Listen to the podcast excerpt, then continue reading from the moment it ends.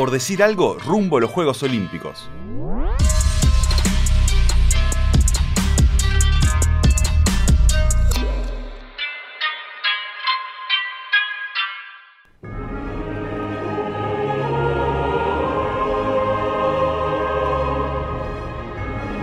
Seguimos escuchando esta cortina que nos va situando de a poco en Tokio 2020, que en realidad será Tokio 2021 para nosotros, lo que estamos mirando abajo a la derecha de la pantalla, los numeritos que nos marca el calendario. Se viene Tokio 2021, cerró participación eh, en su búsqueda de clasificar la selección de básquet en el preolímpico de Canadá, no lo logró y de eso vamos a estar hablando. Facu, ¿cómo lo viste ayer? Ay, qué difícil. Eh, o sea, ¿cómo lo vi? Lo vi bien a Uruguay. ¿Qué te voy a decir? La verdad es que eh, yo, yo, me vi totalmente sorprendido en este par de partidos por la competitividad del equipo, lo, competitivo que fue Uruguay. Eh, ayer eh, incluso sin haber tenido esa racha como contra Turquía en la que Uruguay estuvo ganando, eh, lo que vi mejor es, como esa capacidad de competir hasta el final, que contra Turquía se nos escapó un poquito el partido. Acá era como que Uruguay nunca se iba a dar por vencido, iba a luchar hasta el final este partido, porque bueno, también estaba como mucho más palpable el objetivo, ya se habían dado los resultados que se tenían que dar para que ganando este partido pasaras a semifinales. Y, bueno, y ahí creo que yo sobre todo vi el, segundo tiempo, eh, por razones laborales, pero ya venía pispeando de la primera parte, y, me parece que, Uruguay logró ir salvando muy bien las dificultades que aparecieron durante el propio partido, eh, como la lesión de Calfani, que, que dejó de estar en cancha por eso, y, digamos y, alineaciones que iba probando mañana y que durante en algunos minutos podían llegar a darle resultado, pero que después en otros eso cambiaba y ya no le daban más resultado, entonces de repente estaba con Watchman y Batista, de repente sacaba a alguno de los dos, de repente eh, volvía a esa conformación con, con, dos hombres grandes dentro de la cancha. Y bueno, y la verdad es que fue un partido que para Uruguay todo el tiempo supuso dificultades. Y eso fue lo, lo más valorable para mí. Eh, frente a ese tipo de partidos, donde siempre había algunos puntos del juego donde República Checa podía tener una teórica ventaja para aprovechar y para sacar su, su rédito, República Checa nunca lo quebró y Uruguay siempre se mantuvo, tuvo eh, para mí ya en, dos partidos jugados eh, en, esta semana fue algo más que buena actuación, casi que una actuación sorprendente de Santiago Vescovi, que interpretaba como un buen jugador, pero que después de lo de Turquía y lo de ayer eh, me parece mucho mejor jugador de lo que esperaba a esta altura de su desarrollo y de su carrera con, 19 años. Y bueno, y a partir de esos, de esos argumentos, con Granger como siempre y con Fitipaldo que ayer sí estuvo en el juego ofensivo, Uruguay pudo, pudo, pudo haberse llevado el juego. La verdad es que lo único que faltó fue que entrara esa última bola. Y lo que hay que decir es que Facundo tiene credenciales para hablar de esto. ¿Por qué? Porque tiene credenciales de Tokio también. Y acreditaciones. Ah, tengo credencial de Tokio, sí, mirá, la estás viendo. No, es increíble. ¿Entendés que dice Tokio, está Facundo, todo, porque va a estar en Tokio? Ayer tuve, ayer me dieron la acreditación y mañana eh, la segunda dosis de la vacuna, así que feliz, ya, ya estoy pronto. No, pensé que decías lo de las credenciales, eh, por otra parte, que por, por mi otra actividad profesional, que ha sido entrenador de básquetbol, ah. que a Santiago Vescovi nos pintaba la cara. no, contra él? No había manera de marcarlo. La verdad es que andaba muy bien Santiago Vesco y era casi que un mano a mano muchas veces contra Guillermo Curbel, un jugador de Trujillo que, está jugando en primera hora y que ha jugado el Metro y también en, la liga. Eh, y eran los dos jugadores muy destacados y bueno, y Vesco tenía siempre esa capacidad anotadora pero bueno, nada, no voy a comparar lo que tenía un gurí de 15 años en el básquet uruguayo con, este hombre de 19 que está en el básquet universitario de los Estados Unidos y que la está rompiendo la selección. Sumamos a la charla a Martín Friedman. Eh, hoy prometo que le voy a preguntar del Tour de Francia al final de todo, así seguimos hablando un rato de básquetbol. ¿Cómo anda Martín? ¿Cómo andan? Buenas tardes, ¿todo bien? Bien, ¿vos? Bien, bien, tranquilo. Eh, ¿Qué, recuerdo, para Felo, qué recuerdo tiene Friedman como entrenador de Atenas de enfrentarlo a Vesco? ¿Y le pintaba la cara también? Eh, sí, sí, este, sí, la verdad que es un jugador impresionante y, claro, lo que pasa que ha tenido un desarrollo tan tan rápido, ¿no? Eh, él, llega a Tennessee, una muy buena universidad. Él entra por entra a jugar como antes por la lesión del hombre de un compañero y él ahí ya se, se adaptó rápidamente a lo que es el equipo. Esta va a ser su tercera temporada y ni que hablar lo que, lo que vimos en estos dos partidos, ¿no? que ya lo veníamos viendo en alguna AmeriCup o en alguna clasificatoria. Ayer con 19 años, la verdad, defendiendo a Satoransky, un jugador que tiene un montón de temporadas ya en, la NBA, claramente. Más de 300 partidos en la NBA. Claro, claro, y era, eh, o sea, le, le generó un par de robos, lo- intentó sacarlo de ritmo, buenas finalizaciones y después claramente le va a ir agregando más cosas todavía, ¿no? A, a su ofensiva. Eh, yo ayer lo hablábamos con, con Nico Couri, ¿no? Ahí en el, en el, en un poco en el entretiempo. Yo creo que ha tenido también una mejora en el tiro exterior. No sé qué te parece a vos, Facundo, que también lo has visto en formativa. Yo no lo veía tan sólido y tan consistente con el tiro de tres puntos. Obviamente que era más chico, ¿no? 15, 16 años y eso vos los vas desarrollando y cada vez más. Pero yo lo veo que lo veo un jugador súper efectivo, confiable, Sin con duda. el tiro desde el pase. Claramente después va a tener que agregarle a poco el tiro desde el drill y no sobre todo en la salida de bloqueos directos, pero creo que va evolucionando todo el tiempo. Además que físicamente Sí. es un toro, ¿no? Habría que, que chequear los datos, pero creo que fue el amigo número uno de Jason Granger en, en este eh, doble, doble fecha, llamémosle, en estos Sí. dos partidos, porque Granger lo, lo pudo asistir bastante y él Mm. fue bastante efectivo. Eh, Fittipaldo, por ejemplo, fue más irregular entre un partido y otro, eh, así como, como Parodi. Y bueno, sí, a mí me, me sorprendió también. De todas formas, siempre, o, o por lo menos de lo que yo recuerdo, tuvo eso de, de ser un eh, jugador que estaba generando esos tiros. O sea, No, no, no, obviamente con sí. 15 años no era un jugador constante en, eh, en- su, en su tiro de tres puntos, pero sí tenía la confianza, el atrevimiento, eh, conseguía la separación y generaba mucho a partir del uno contra uno. Y tal, y es algo que evidentemente sostiene y ha desarrollado. ¿A vos te sorprendió un poco también verlo en este nivel? Porque a mí por lo menos me generó un poco de sorpresa eh, eso, lo, lo rápido de la progresión. Sí, no, a mí lo, lo- lo- primero que me, sorprendió fue cómo él se adaptó primero a la universidad. Eso que nada, o sea, cómo él juega y enseguida en dos partidos, el, tipo ya parecía, porque aparte me acuerdo de los primeros partidos de Vesco y yo eh, eh, iba derecho a mirarlo, ¿no? Si no estaba en vivo, iba a los highlights y si no, trataba de encontrar el partido y lo rápido que él se adapta al equipo. Y después hay que tener en cuenta, ¿no? Juega con 19 años, una clasificatoria para un preolímpico, o sea, un preolímpico, perdón, y, y de la manera, y, y sin olvidar los rivales contra quien estaba jugando, porque ayer fue República Checa, que entró sexto en el Mundial, pero la noche anterior, la noche anterior ha sido con Turquía, con Sedi Osman, con Korkmaz, o sea, jugadores, con Mamatoglu, jugadores que han tenido Euroliga, miles de partidos en Euroliga arriba, y él realmente tiene mucha personalidad, y hay que seguir viendo el desarrollo de él, eso, eso está claro, porque en algún momento va a tener que claramente agregarle más cosas a su juego y que está tota- en condiciones totalmente favorables para hacerlo. Les pregunto a los dos, Facu y, y Martín, ¿ha- ¿se ha generado un movimiento, la verdad que espectacular, de interés por estos dos partidos de básquetbol de, de la selección uruguaya? Y, y he escuchado a otros periodistas que están metidos en el mundo del básquetbol eh, decir que, bueno, esto no es tampoco la realidad del básquetbol uruguayo, eh, sino que eh, es algo que se pudo dar porque coincidieron, o sea, hubo eh, la oportunidad de contar con un montón de jugadores que, están jugando a, a nivel internacional. Y la pregunta que me hago yo, que me quedó la sensación después de ayer de tener el último tiro para ganar la República Checa, es si esto es el principio de algo o más bien es un- una línea, se alinearon los astros y, no es algo que podamos ver muy comúnmente. Yo lo, que creo es que hay, para mí es exclusivo de este torneo. Eh, Esto que acabamos de ver es exclusivo de este torneo, de, de lo que fue la conformación del equipo y, y la manera de competir que tuvo Uruguay. No quiere decir que después no vaya a pasar, después puede pasar, pero va a ser difícil después, ¿no? Eh, o sea, poder generar, por ejemplo, Jason Granger, ¿no? que es un tipo que generó el, el más del 50% de los puntos en los dos partidos, prácticamente. El primer partido terminó 25 puntos y 10 asistencias de los 85 o 86 que tuvo Uruguay. Eh, si vos vas más o menos a la estadística, después si ves el partido, cuáles fueron asistencias de triples también, debe haber generado más del 50% de los puntos. Bruno Fittipaldo jugando claramente semifinales de Liga CB, para mí la mejor liga local, de- de- después la NBA que está por fuera de todo, Liga de España para mí la mejor liga local eh, el tipo jugando en un muy buen nivel. Calfani es jugando exterior. Bueno, todo esto que hablamos de Beco y Luciano Parodi con buena con buen suceso en, el Vasco de Brasil y ahora que va a ir a jugar a Alemania. Yo creo que se muchas cosas para llegar a este nivel, para que Uruguay sea competitivo.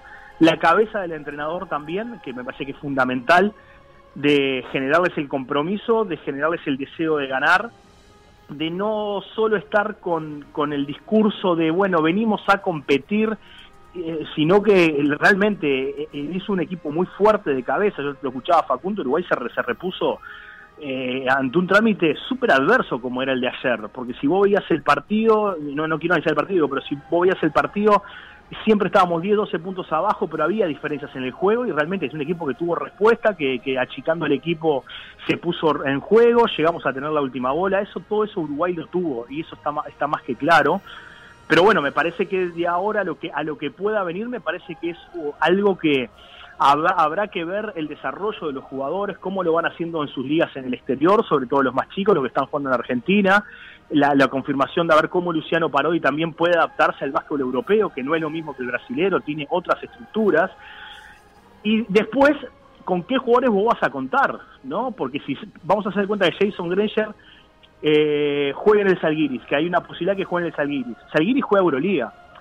La Euroliga y la, y la FIBA están en dos caminos opuestos. O sea, si él juega Euroliga, difícilmente venga a jugar alguna ventana de clasificación. Pero no por él, sino porque es un es reglamentario que no Sí. puede. no prestan bueno, los jugadores. Claro, claro. Y entonces, bueno, vos tenés que a partir de ahí ver cómo vas rearmando y en qué momento, que un poco yo hablaba un poco de la transmisión ayer, que me, creo que es lo más difícil, en qué momento vos haces el quiebre del recambio, ¿no? En qué momento decís, bueno, ahora yo quiero ir con estos y dejo a estos que en realidad son jugadores que están muy bien, pero que ya tienen sus años, pero bueno, en realidad quiero apostar a esto. Eso es lo más difícil. Me A- a parece mí- que debe ver, ¿no? A mí sobre, sobre lo que me gustaría llamar la atención, eh, coincido plenamente, Martín, en, en esta mentalidad ganadora que, que mañana consiguió instalar. Lo que creo también es que eh, estoy escuchando como mucho el discurso de, ah, vino mañana y, y pasaron cosas maravillosas y, y no, no, no creo que sea el, eh, digamos, un abordaje eh, de, correcto de la realidad. O sea, no, no, no lo veo así realmente. Eh, me parece que esto ya es una construcción colectiva. Entonces yo no lo interpretaría tampoco como un principio de algo. Mm. Esto es un- una etapa de algo, de algo que empezó con buen trabajo de selecciones formativas, porque Fitipaldo, Parodi, Calfani fueron producto de buen trabajo de selecciones formativas y de buenos entrenadores en sus equipos, en Biguá, en Malvin, y, y que le- les permitieron el desarrollo, pero además individualmente esos jugadores, desde su mentalidad y también desde sus entornos, siempre se los impulsó y se los empujó a buscar estas oportunidades fuera de fronteras. Ese me parece que es un primer paso, o, o puede haber sido en su momento un primer Mm. paso muy importante para el básquet uruguayo, poder volver a sacar jugadores o empezar a sacar más asiduamente jugadores de nuestro medio y ponerlos a competir a nivel internacional. Eh, Granger en algún momento también, él con muchas más condiciones técnicas, me parece, y físicas, y en algún momento se habrá propuesto jugar a nivel de Euroliga, jugar a nivel de ACB, y no solo llegó a jugar, sino que llegó a ser el mejor base de la Liga de España, llegó a ganar títulos en Europa, o sea, es una generación de jugadores que, obvio, están... eh, no- no están acompasados, hay unos más grandes, otros más chicos, Vesco Sí. ahora está en la NSAA y seguro que tiene sus objetivos súper ambiciosos, pero ya estar ahí es en sí un objetivo ambicioso, entonces hay un montón de jugadores que desde que se están formando, se están formando con la mentalidad de eh, conseguir objetivos ambiciosos. Entonces, cuando tienen que ir a ganar un partido que es ambicioso, no, no son solamente jugadores que una vez en la vida se proponen algo ambicioso. Es la mentalidad con la que ellos han construido su carrera y la siguen construyendo. Y creo que el ambiente del básquet en Uruguay tiene algo que ver con eso. No, no sé a quién atribuir responsabilidades, porque tampoco es que haya un plan para eso. Sí hay un entorno en donde se forman jugadores y esos jugadores eh, adquieren una mentalidad, unas ganas y, y una técnica individual que les permite salir y ser competitivos afuera, integrar equipos, integrar planteles y hacer una carrera con un desarrollo más que interesante. Claro, y aparte, eh, además de eso, de que estoy de acuerdo, es eh, nos falta un poco más de debate, ¿no? Peñarnos más capaz, ¿no? Necesitaríamos una tercera voz ahí discordante Sí, que, que- ah. que- que embarre un poco, porque claro, es esta versión, viste, de, de live, o sea, Eh, sí, está Todo muy pero- propositivo, falta alguien que venga a derrumbar un poquito las cosas. Claro, una tercera voz ahí como para embarrar un poco. Pero lo que está también, además de, de- de claramente, es el deseo de- del jugador también, el deseo de profesionalizarse, el deseo de, de superarse, como es el caso de Bruno Fittipaldo, que él es armado desde el sacrificio. Y eso eh, claramente viene desde antes, pero también del deseo del jugador. Por eso yo decía ahora cuando eh, decía, no es el principio de, bueno, pero hay que ver también, eh, que, no digo que no lo tengan, ¿no? Pero digo, hay que ver también de los jóvenes que vienen, cuando sean el recambio, el, todas la- las variables que va a haber en el medio, el desarrollo de ellos y el deseo realmente que, tengan de superación, de las ligas donde jueguen. Y después, claramente, ni que hablar, seguir con, con, un compromiso de jugar, ¿no? ¿no? Por, por el seleccionado para, para conseguir objetivos. Pero que bueno, que tampoco hay veces que tampoco es, es objetivo del ganar el partido o del triunfo final, sino de, de ir generando cosas y buenas sensaciones para tener un buen futuro, pero, pero que también eh, para mí depende muchísimo de, la cabeza del jugador, eso estoy totalmente convencido, más allá de, de, lo que les puedan dar los entrenadores en sus lugares, de la cultura deportiva, estamos eso siempre tiene que estar, ni que hablar que tiene que estar. Pero me parece que el deseo del jugador es, fundamental y es primario.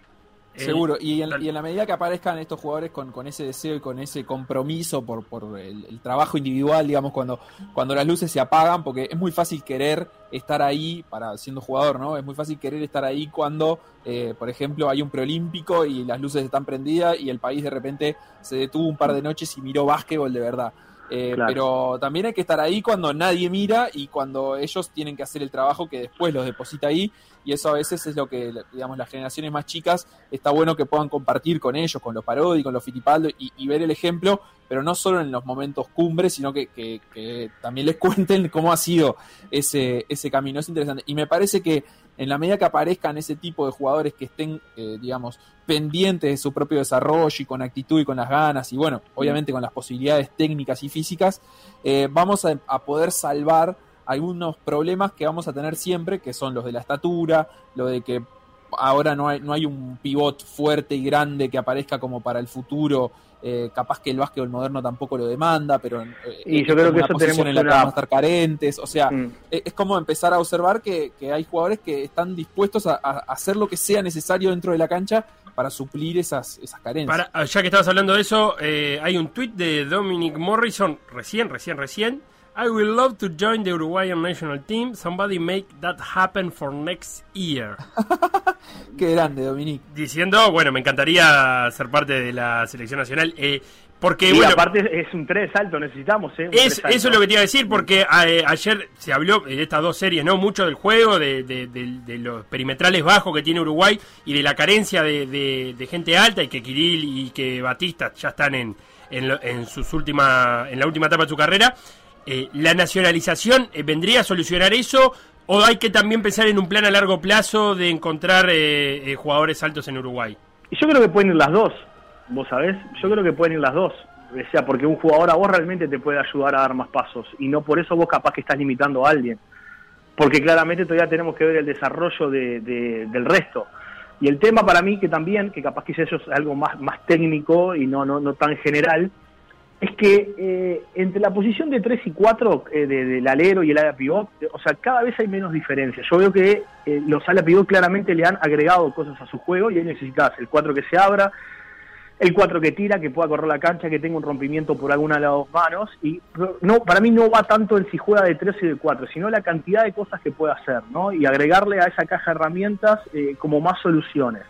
Después claramente siempre capaz que no va a faltar el 5 de 2-10, atlético, que sea un protector de aro, que te corrija los tiros al, al, defensa, que juegue el bloqueo directo y vos le puedas colgar y volcar, todo eso nos va a costar encontrarlo, claramente. Bueno, pero me parece que hoy el básquetbol también nos está dando la oportunidad, y por todo lo que estamos viendo, ¿no? Eh, de que los, a los centros les está costando cada vez más jugar, ¿no? Cada vez les está costando jugar más, ya el centro, ya el centro pesado, eh, o sea, ya juega no minutos, corre más no corre más y juega y juega minutos muy salteados en cancha. Después los, los cinco atléticos, si realmente no pueden cambiar de hombre con un chico, si realmente no se pueden volver sólidos atrás, eh, prácticamente los equipos, bueno, Facundo que produce NBA y lo ve, todo el tiempo están achicando. Ayer yo no vi el partido. López creo que terminó con 25 puntos, ¿no? Pero, pero... Eh, no, más. O más, no sé ni con cuánto terminó, sí, claro. Pero en realidad también, después cuando él jugaba contra Treyan, contra o sea, jugaban el, el bloqueo directo con él, y lo tuvieron que sacar un par de partidos y cuando Milwaukee también achicó el equipo para que todos puedan cambiar y ahí es cuando cerraron el juego. Claramente, al no estar no tenían tanta dificultad en ese tipo de situaciones. Pero, Pero o sea, se puede ser competitivo con, con, con, esta genética que tenemos acá, que es no tener a alguien de 2-10. Y, pero yo creo que lo que lo que lo podés ser, que claramente lo puede ser porque hoy el Vasco me parece que independientemente que los otros lo tengan, y pero porque tienen también características que son aéreos y no tan terrestres, me parece que va más también por ese lado, pero claramente, obviamente que no dificulta, pero creo que igual podés competir y sobre todo en esas posiciones que hoy capaz que nos están faltando más, yo no me enfocaría tanto en el 5, sino en el 3 y en el 4, de la cantidad de cosas que puedan hacer ofensivamente y defensivamente, es para mí lo que va te, te va a terminar dando el salto de calidad. Argentina jugó una final del Mundial con un equipo que no sé si, digo, más allá de, de alguna figura muy particular. No jugaba con tipos de dos metros y pico, salvo Escola, evidentemente, que ni siquiera es. No, eh, dos seis. Sí, sí, no, tampoco. Un 2-10 y tampoco jugaba por, por sus 2-10, sino porque te, tiene Y un tiro de cuarto, claro. Este, Y jugó una final del mundial hace dos años. Sí, sí, él y Delía.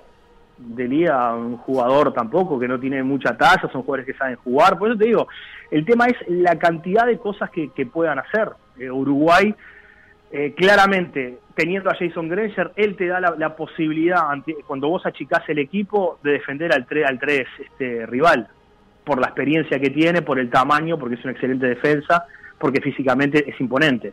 Ayer Claro. terminó jugando defendiendo al 4, una situación especial, es verdad. A mí me encanta achicar el equipo, yo soy un loco, me encanta. Soy No, pero además me, me dio la sensación que ayer República Checa, una vez que Uruguay achica, que quiero decir- que, que como vos lo explicás, juega con, con los cuatro y, y Kirill, no supo, no, no supo por dónde entrar, ni me parece que le quedó incomodísimo el partido. Sí, siempre te, porque siempre te queda incómodo, algo que vos lo resuelvas, o sea, con algún par de rebotes ofensivos o que realmente puedas quebrar ante esa presión que tuvo Uruguay de cancha extendida, con algún rompimiento ahí te genera algún desnivel, después realmente te saca del ritmo del juego. Claramente las tendencias en los partidos no son para siempre, o sea, las tendencias van cambiando permanentemente y bueno, en ese momento claramente necesitaba ese Uruguay, que fue lo que lo hizo en particular detrás del partido. Por eso digo, yo creo que hay que ir agregando y buscando jugadores que jueguen en posiciones de 3 y de 4 que cada vez eh, puedan hacer más cosas, ¿no? Cada vez puedan hacer más cosas dentro de esas dos posiciones, ¿no? Porque yo también a nivel mundial no veo que, no sé, que jugadores, por ejemplo, que los aleros altos jueguen bloqueos directos, ellos con la pelota en la mano, que jueguen de pick.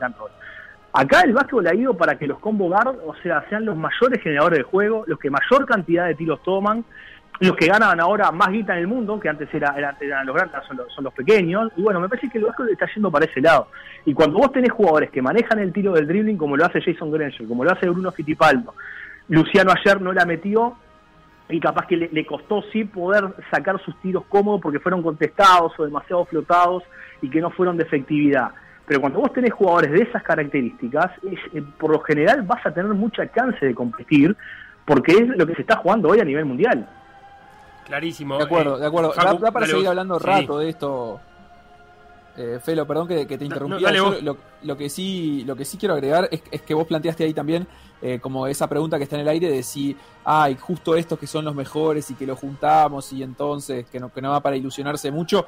Eh, yo creo que al revés. En todo caso, lo que Uruguay, con, con las cosas que Uruguay tiene que ilusionarse es con que pueda juntar unos poquitos jugadores que sean los mejores y que le permitan competir a este nivel. Algo eh, extrapolando, no, no, no es una comparación demasiado fidedigna, pero algo similar a lo que pasa con el fútbol, pensando en cómo el nivel del torneo local no condice con el internacional y los jugadores del torneo local a veces pueden ir a acoplarse una selección con jugadores que juegan en el extranjero, pero sería difícil si Uruguay quisiera competir en esta Copa América o en un Mundial o en las eliminatorias con una selección 100% del torneo local. Entonces, lo que al básquet uruguayo en realidad tiene que pasar es tener esta, seguir teniendo esta suerte o seguir trabajando para sostener esta suerte de que haya dos, tres, cuatro jugadores Mm. que puedan ser el eje de un equipo competitivo en el internacional y después tratar de complementarlos de la mejor manera posible. Obvio, si hay 12, si tenés 24 y podés armar dos equipos distintos con jugadores que juegan en el extranjero y que son todos buenos y todo, bueno, ahí ya vamos a estar hablando de, de otra, de otro tipo de selección, una selección muchísimo más competitiva a nivel internacional. Pero para los objetivos que Uruguay se propone hoy en día, me parece que no, no, está mal que esto pase, es decir, tener algunos jugadores, lo importante es que las generaciones no se te sequen, o sea, que una vez que los, los que son, eran jóvenes están volviendo veteranos, eh, los Vescovi aparezcan y, y sigan nutriendo, los Ubal, que ahora está en Barcelona, aparezcan y sigan nutriendo de, de poquito talento, pero que pueda hacerte competitivo. Sí, totalmente. Gracias Martín, te, te iba a decir, gracias Facu por, por ponerle este, este pienso al básquetbol en estos momentos. Eh, han sido muy amables, nosotros tenemos que seguir, tengo previa del clásico. Ah, pará, no, te dije Martín, qué etapa de hoy del Tour de France. Sí, brutal, la verdad que sí. la- Divina. la- la vi- sí, sí, divina la etapa. eh, me llamaba la. A ver, por algo no lo hicieron, ¿no? Que fueron a buscar a Van der Poel, lo dejaron ir, lo dejaron ir. Sí. Creo que fue una estrategia. Pogacar en ningún momento, o sea, mostró que no mostró inquietud. Se, se sostuvo en el pelotón de forma tranquila. Y la verdad, me parece que fue terrible etapa. Te das cuenta que ya Carapaz, o sea, tiró hoy, ¿no? Para, para intentar achicar una ventaja y que tampoco lo del pelotón en ningún momento lo No me hagas calentar con el Movistar. No, no, pará, no, no pará. me hagas calentar de vuelta. Yo- yo estoy No, con el pero que No Movistar. me provoque, no le dijiste. Yo estoy con el No, Movistar. no, Yo no lo nombré, no dije nada. No, pero me yo hagas estoy con el Movistar. no me hagas ¿Y por- qué voy a- voy a- No, y no, por- te estoy, te estoy hablando bien. ¿Por qué voy a dejar que se vaya Carapaz si yo soy del Movistar? Yo lo quiero ir a buscar Porque también. para matarlo. ¿A quién? Guacha, ya me explicó todo Eddie No, Mazzolino. y yo tengo que ir a buscar a Carapaz, No. papá, que es rival mío también. Eh, lo único que quiero decir es que para mí Carapaz hace ese movimiento también como para marcar territorio dentro de líneas. Como diciendo, el uno acá soy yo, no venga con Puede gran ser. toma.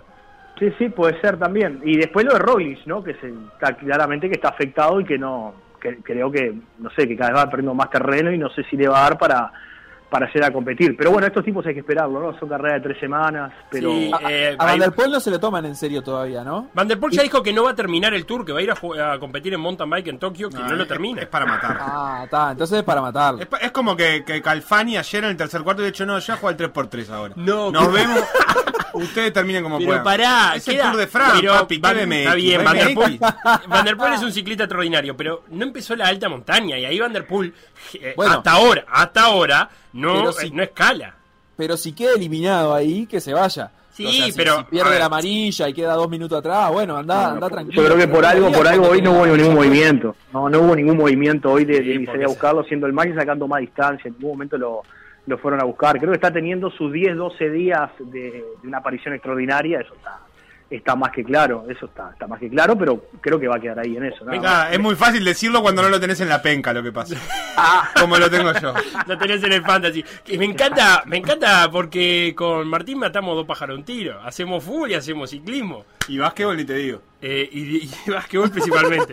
Ah, Eh, gracias. Vamos a terminar este. De este fútbol no hablé todavía, pero ah, puedo tirar algo. No Que, sé, eh, yo sé, es el no clásico, el domingo. ¿Querés decir algo, Martín? No, no, no. no, Porque no. si decís algo fútbol ya tenés un lugar en esta mesa, ya por decir algo. No, no, no, no, el tema es que no, no, este, no, no, no, no, no voy a dar nada. ¿Tenés Tengo cuadro, lo que pasa ¿De que qué cuadro cómo es esto, ¿Viste cómo es esto? No, no, no importa. no se ¿Viste- puede. ¿Viste cómo es esto? Que ahora, ahora es, es, medio complejo. pero Claro, porque están en el, en el básquetbol también. Ah, Sí, claro. Sí, que a los jueces casi lo matan.